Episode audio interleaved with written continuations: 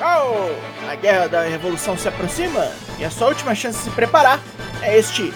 Traps, traps, traps. Sou o Douglas Ingo do Four Corners Wrestling Podcast e este é o AEW Rampage de 4 de março, a última parada para o AEW Revolution, em 5 minutos e alguma coisinha, bem rapidinho. Em frente, Draps! Pelo amanhã de nosso planeta!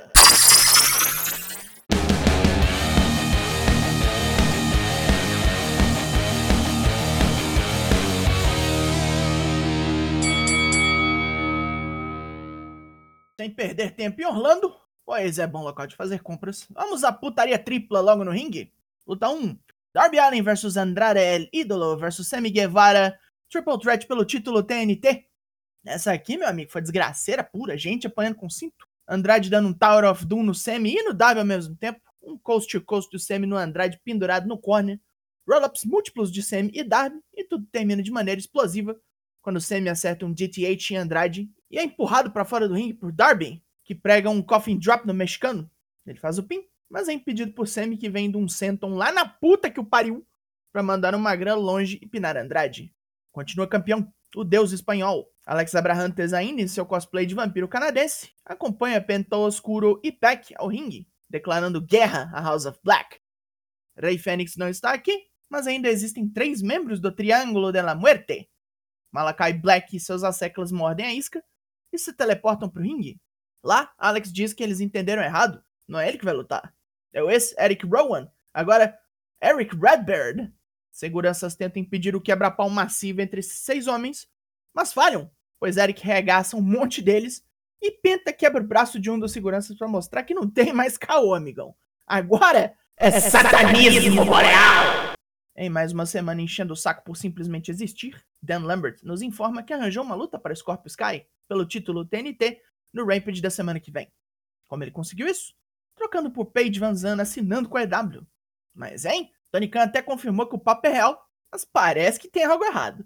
Luta 2. Keith Lee vs J.D. Drake. Pedrão brilhou a cá, desmontou Drake com seus Grizzly Magnums e arremessou o boneco pra tudo que foi lado.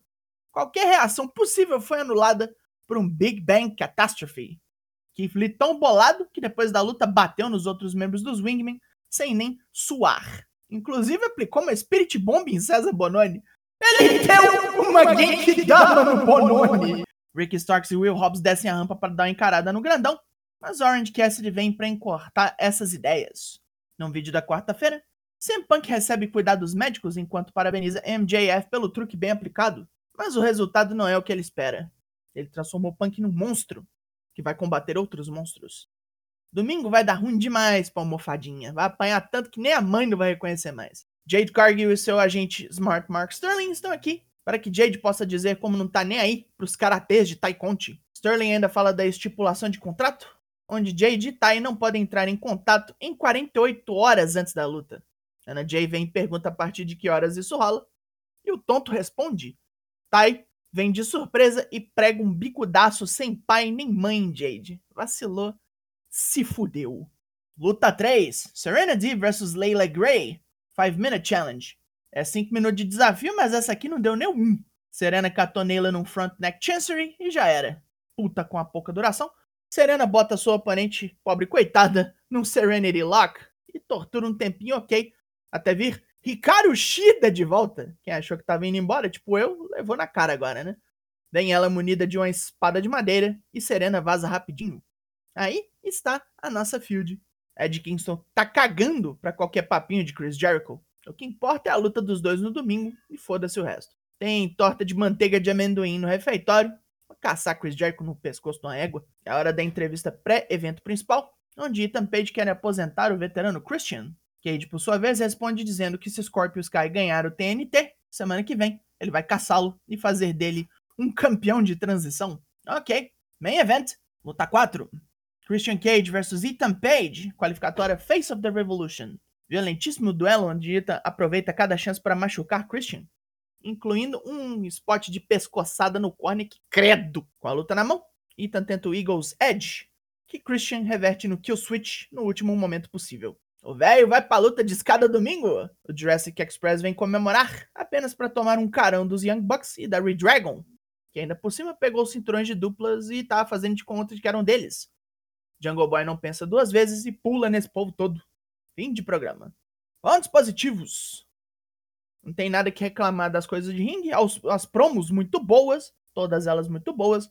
E só a preparação melhor para que o Revolution seja um evento de fuder. Só é longo demais e vai começar meio tarde. Sofrem os brasileiros. Essa é a nossa sina. Pontos negativos. Pela terceira semana, a única luta feminina sendo squash é foda. Nem o retorno de Ricardo Shida melhora isso aqui. Não tem para onde correr. Dava para fazer alguma coisinha melhor. A nota desse Rampage é. Rufem os tambores. 7 de 10. Opa! Estações de batalha. Acabou esse Draps. O Draps nunca para. A guerra é infinita. Raw, Dynamite, NXT, SmackDown e tudo para você ficar em dia com os semanais. Eu sou o Douglas Jung. Nós somos o Four Corners Wrestling Podcast. E eu volto na semana que vem. Logo mais, tem mais. E até! Usar Super Robert Wars no Draps. Mais uma meta batida.